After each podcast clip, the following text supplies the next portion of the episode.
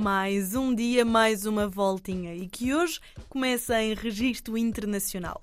Ao que parece, não éramos os únicos mortinhos por sair de casa e por isso mesmo passo a palavra ao Tiago Alves, que nos próximos dias vai andar connosco a acompanhar o Festival de Cinema de Veneza. Apesar da greve de argumentistas e atores que os impede de marcarem presença em festivais ou eventos onde promovam os filmes, o Festival de Veneza conta despertar a atenção para uma série de filmes marcantes na próxima temporada de cinema. A Passadeira Vermelha pode ter menos brilho, mas o festival salvaguardou uma série de presenças interessantes e apresenta até uma seleção competitiva mais alargada do que é habitual, com 23 candidatos ao Leão de Ouro. Destacam-se na competição principal novas longas-metragens de Bradley Cooper, David Fincher, Michael Mann, Yorgos Lantimos, Pablo Larraín, Luc Besson e Sofia Coppola, que já foi premiada com um Leão de Ouro. Roman Polanski e Woody Allen vão apresentar novos filmes fora da competição e Wes Anderson regressa à Veneza com uma média-metragem, sendo homenageado com o prémio Glória ao Cineasta, no mesmo ano em que já estreou nos cinemas a recente longa-metragem do realizador Asteroid City, que já esteve em exibição nos cinemas portugueses. Apesar da greve, aguardam-se novos filmes centrados em personagens maiores.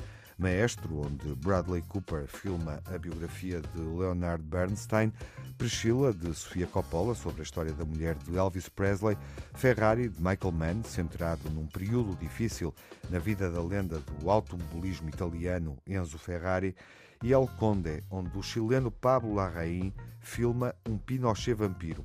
Nesta edição, nota-se uma forte presença italiana entre os candidatos ao Leão de Ouro, mais forte do que é habitual. Há seis filmes de realizadores italianos, é o dobro do que é habitual, incluindo novos filmes de Saverio Constanzo, Matteo Garrone, Pietro Castellito e, na abertura, Comandante de Eduardo de Angelis, fresco sobre um episódio da Segunda Guerra Mundial. Do cinema vamos até à música e voltamos a território nacional, seguindo até ao Porto.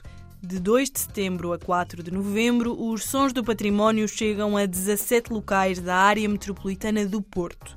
Desde uma igreja, um mosteiro, uma ponte e até mesmo uma queijaria, ao que parece, a música estará em todo lado. Manuel Cruz, B. Fachada, José Pinhal e Milhanas são apenas alguns dos imensos nomes que preenchem esta sexta edição de um grande concerto que dura dois meses. Mas atenção, a melhor e mais importante informação de todas, a entrada em todos os eventos desta iniciativa é livre.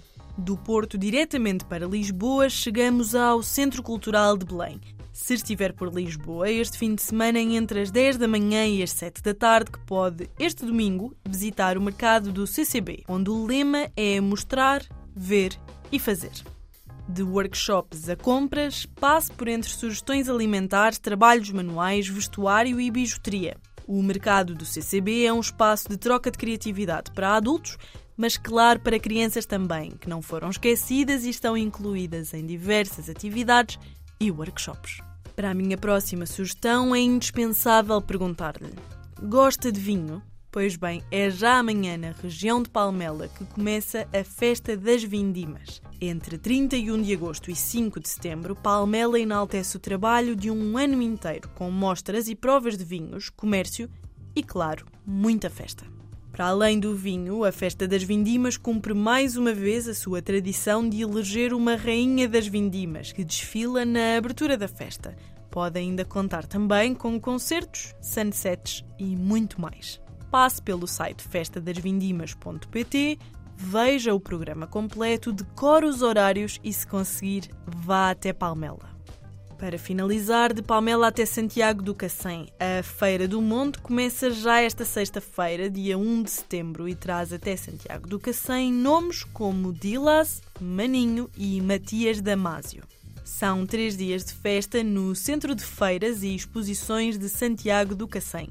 Desde artesanato, comes e bebes e concertos, o mote está lançado. Resta saber do que é que está à espera para sair de casa e aproveitar o final do seu verão. Por hoje, estas foram as minhas sugestões. Para a semana, há mais.